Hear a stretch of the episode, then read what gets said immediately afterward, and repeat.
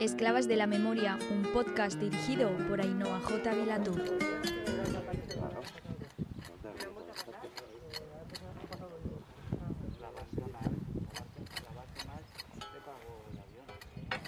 Así es como suena la primera excavación en el cementerio de Alicante. El cuadro 12 cuenta con un amplio terreno ahuecado que durante cinco décadas logró pasar desapercibido, salvo para aquellas viudas, madres, hijas, hijos y padres que nunca perdieron la esperanza de dar sepultura a las personas que en su lucha por la libertad y la democracia fueron fusiladas. A principio de este siglo comienzan a aparecer los primeros memoriales sobre el terreno, supongo que hartas de contar los pasos para no olvidar el lugar exacto, o que el tiempo había conseguido vencer al miedo. Ahora, este lugar difícilmente pasa desapercibido, y a través de sus losas podemos conocer historias. Yo perdono a todos. Perdono a todos, y lo mismo quiero que hagas tú y, tus nuestros nietos, hijos. tu esposa e hijos, que nunca te olvidaron. Recuerdo de tus nietos y bisnietos.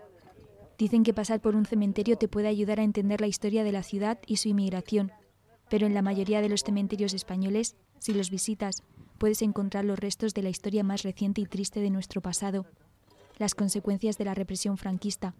El día que yo lo visité, en la fosa 10, se buscaban a 11 personas, fusiladas el 25 de mayo de 1940, la primera excavación que se llevaba a cabo en el cementerio municipal de Alicante, 82 años después del final de la Guerra Civil. Era un día nublado, hacía viento, y el sol salía a ratos. Esta variación del temporal se asimila al huracán de emociones vividas a pie de fosa. Al mando de la excavación, el arqueólogo y cofundador de la Asociación Científica Arqueoantro, Alex Calpe. Nos encontramos en lo que el cementerio denomina cuadro 12. El cuadro 12 dentro de la nomenclatura cementerial es el cementerio civil o la parte civil, que es digamos donde van a parar estrictamente las cosas que se podrían considerar no católicas, porque así lo estipula pues, el- su procedimiento, ¿no? Y aparte iría todo aquello o de todas aquellas personas que no tienen recursos, ¿no? Aquí es más barato, no necesitas un nicho, no necesitas medios y entonces pues entendemos que irían a parar las personas no católicas y aquellas que no tienen recursos, sea de la edad que sea. Luego eh, determinamos la importancia de Alicante por una cuestión muy sencilla, porque es que el franquismo reproduce, la forma de represión la reproduce en todos los lados. Ellos eh, generan una red de, digamos, de muerte en la que hay un epicentro y luego en lo, que se denominan cabezas de partido también hay fusilamientos, pero siempre tiende a concentrar esos asesinatos. Pasa en Castellón, pasa en Valencia, que es en el caso del cementerio de Paterna, y pasa aquí en Alicante, donde es la propia ciudad de Alicante. Entonces, el cementerio municipal de Alicante, Alicante perdón, juega el papel de concentrar la inmensa mayoría de muertes que hay, de ejecuciones que hay en la provincia de Alicante, en- desde 1939 a 1945. Las labores de arqueoantro no se limitan a excavar, exhumar e identificar. El papel de este extenso equipo va más allá del concepto técnico. Cuenta con una esencia humana que los hace especiales. Nosotros acompañamos a las familias desde el primer momento, es decir, desde el primer contacto en el que ellos te solicitan ayuda para saber dónde está y les ayudamos en todo lo que podamos, es decir, ayudar a buscar documentación, incluso si fuera el caso a constituirse una agrupación de familiares. Una vez que está claro esa investigación, eh, llegamos al punto de, incluso buscar financiación, decir dónde pueden mirar y demás. Eh, y en el momento que se consigue esa financiación, eh, pues les ayudamos a, a preparar los papeles, pedirlo, abrir la fosa, hacer los estudios, la toma de muestras, toma de testimonios, estudio antropológico e intentamos cubrir el mayor número de fases. Esto, por suerte, cada vez tenemos más apoyo, pero intentamos siempre acompañarlos porque es un camino complicado hasta el día de hoy, al menos que cambie, porque bueno, tiene que constituirse, tienen que buscar papeles, entonces intentamos que ese procedimiento sea lo menos tortuoso posible para ellas, por lo tanto vamos con ellas desde el principio hasta el final de lo que supone una apertura, una exhumación y una identificación de, de las víctimas de una fosa común. con los que llevan el trabajo y, Sí. y nos van pasando, nos van informando cada vamos muy asiduamente, estamos muy en contacto con la familia, sí. Probar. Ahora vinimos el lunes también, pues que hay mucha expectación, porque como es la primera vez que se abre por fin. Alicante, pues hay que nos ha costado muchísimo, muchísimo, pues mira, hay muchísima expectación y hay mucha gente, está, está aquí. A pie de fosa coincidí con ella, busca a su abuelo, un jornalero de dolores al que arrojaron a la fosa frente a la que ahora hablamos de justicia y reparación, y donde hace 80 años su lucha se vería truncada. Ginés Pérez Egidio militaba en el PC, luchó en el frente y lo detuvieron al finalizar la guerra, cuando volvió para reencontrarse con su familia. Muchísima gente volvió por ese hecho. Sí. Pero a mi abuelo le ofrecieron irse y no se fue. Irse, pasar a Francia, quieres decir. Sí, irse a Francia. Claro, él dijo que no. Y él dijo, yo no he cometido ningún delito de sangre, ¿por qué me voy a ir? Y volvió.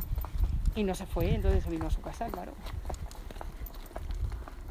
Pues Uy, María José, como sea el, el chico. María Jesús Pérez Galán forma parte de esa generación del silencio. Lo sabíamos, pero date cuenta que yo crecí sin una fotografía de mi abuelo. Eso es duro. Fíjate el miedo que tenía no mi padre. había. Ah, porque había No, eh, las fotografías las tenía mi, mi tío el mayor, Ginés, que es el que se recordaba todo. Pero mi padre se crió con ese miedo espantoso en su... La prueba de que la represión no solo implicó muerte, Y primero mi familia, mi primer pensamiento es a mi abuela, a mi padre y a mi tío Ramón y a mi tío Ginés. A esa pequeña gran familia de luchadores y de valientes que, Que desearías que lo pudieran ver, ¿no? Quizás. sí, sí, porque mi padre venía aquí y se recorría toda esta fosa diciendo dónde estaba su padre.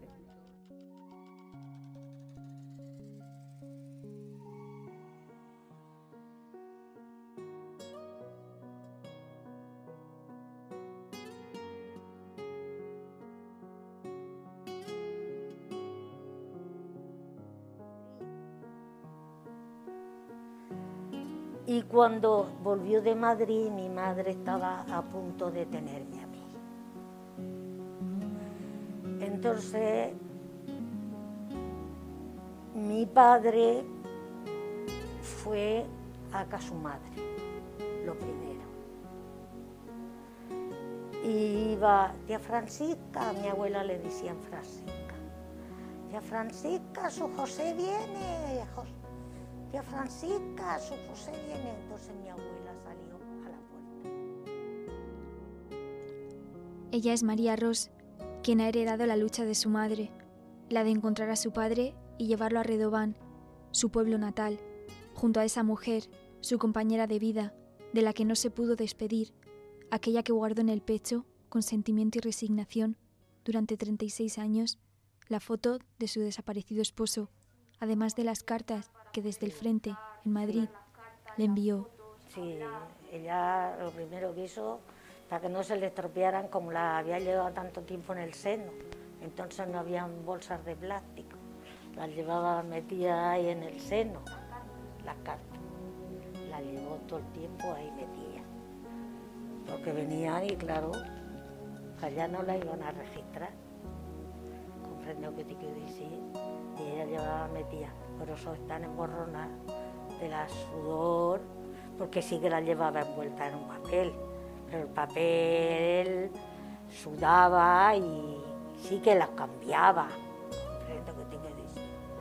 Pero aquello fue un, descanso. Aquello fue un descanso. Para la democracia fue un descanso. Pasemos un rato cuando A José Ros Molina lo fusilaron y arrojaron en la misma saca que a Ginés Pérez Egidio, el 25 de mayo de 1940. María es la única descendiente de primer grado que queda entre los familiares de los 11 fusilados. Han pasado casi 81 años. Apenas quedan dos meses. 11 meses. 11 meses él hizo el 25 de mayo, hará ahora él 80 y 80 años, 81 que lo mataron. Y yo haré el 3 de junio haré 82. María apenas tenía 11 meses cuando se lo llevaron. Mi abuela salió a la puerta. Y esto es la casa, y esto era un patio que había muy largo, la casa estaba en alto. Y mi padre y dos hermanos que tenían hicieron un pozo y lo hicieron muy hondo. Y la puerta siempre estaba abierta del patio para que la gente fuera a por agua porque había sequía y iba la gente por agua allí a su pozo. Cuando mi padre iba andando con su macuto y llegó un coche, nena, y le hicieron parar. Y dice, venga, arriba al coche. Dice, dejarme que bese a mi madre. Dice, aquella, aquella no es tu madre. O subes al coche o aquí mismo te matamos. Entonces mi padre se subió al coche y lo encerraron en Redobán. Y luego de Redobán se lo llevaron a Orihuela. José Rosmolina estuvo preso en el Reformatorio de Adultos de Alicante, en el Tubo, que es el nombre que recibía la celda por la que pasaban los condenados a muerte, antes de la ejecución.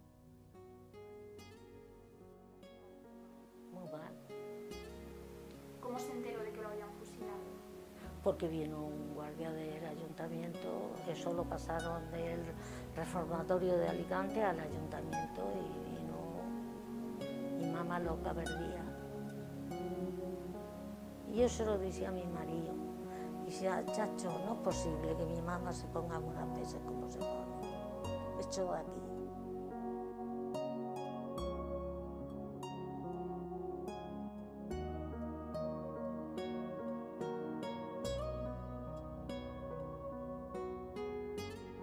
En septiembre del año pasado, tras la noticia de la Conselleria de Participació, Transparència, Cooperació i Qualitat Democràtica sobre la licitación para abrir fosas comunes en la provincia de Alicante, seis familiares de víctimas se reunieron en Rojales y así fue como nació la Asociación de Familiares de los Represaliados del Franquismo Cementerio de Alicante.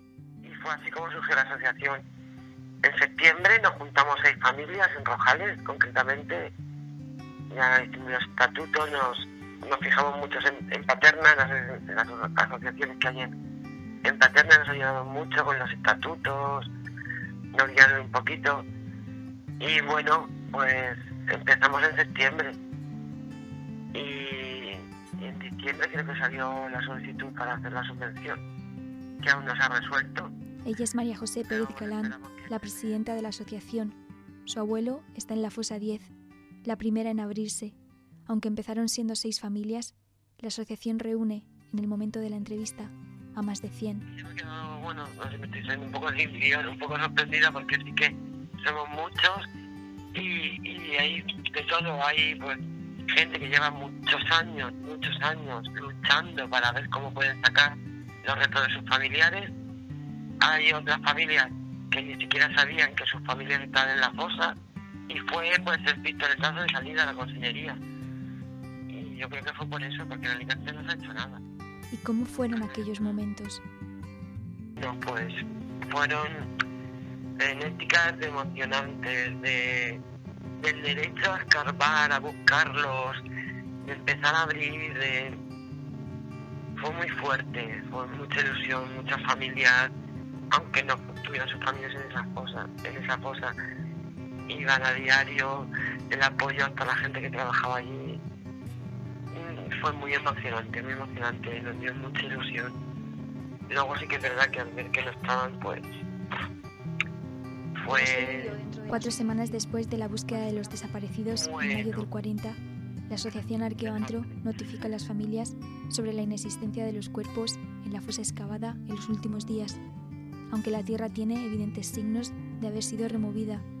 Durante la excavación se encontró una parte de cráneo con síntomas de violencia y una bala. En un momento no lo absorben. Yo además recuerdo cuando se lo conté a María José que se quedó como además como muy aturdida y me preguntaba cosas. A mí, a mí eso me, me rompía el, el corazón porque, porque era como estaba asumiendo lo que, lo que yo le estaba diciendo y, y bueno, fue doloroso. Yo mm, me he derrumbado pocas veces al, explicar cosas, pero para mí fue un momento de los más tristes que yo he vivido. Y he vivido ya varias cosas en las que el resultado ha sido negativo.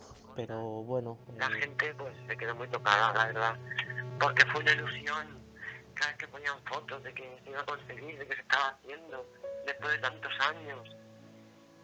Que gente, que hay hijos, o sea, familiares directos que siguen vivos esa ilusión y, de momento ves que no estaban, pues es que era como si los hubieran vuelto a, fusilar, ¿sabes? Era una sensación otra vez a callarte, otra vez a olvidar, otra vez a aquí no hay nada, otra vez fue, muy triste, la verdad. Durante los años 70, muchas fosas comunes se vaciaron con la intención de rentabilizar el terreno las excavaciones en cementerios pueden ser complicadas por este motivo y por la ampliación de los mismos, alterando el estado original del campo santo. Los cuerpos arrojados a las cunetas también cuentan con una probabilidad de localización cada vez menos remota, ya sea por la construcción de nuevas carreteras o porque la única generación capaz de reconocer estos lugares está desapareciendo. Por eso es tan importante no perder ni un segundo en la búsqueda de los desaparecidos. Desde la primera exhumación pública en Priaranza del Bierzo, León, en España se han recuperado hasta el año 2018 9.009 cuerpos de personas desaparecidas de manera violenta durante la guerra y la posguerra, de los más de 114.000 desaparecidos, según la tesis doctoral de Lourdes Gerrasti. Familias, asociaciones e instituciones continúan en su lucha por la verdad, la justicia y la reparación, a pesar de las trabas administrativas, a pesar de la dejadez del Estado. La excavación en la fosa 10 del cementerio de Alicante tan solo es un paso más en esa lucha. Especial agradecimiento a la hospitalidad del equipo de arqueólogos y arqueólogas de Arqueoantro por hacerme sentir como una más durante la grabación de este episodio. A María Ross por su generosidad, a pesar del dolor. A las hermanas Pérez Galant por ser y estar. Y a todos vosotros y vosotras que durante los últimos 40 años habéis escrito la historia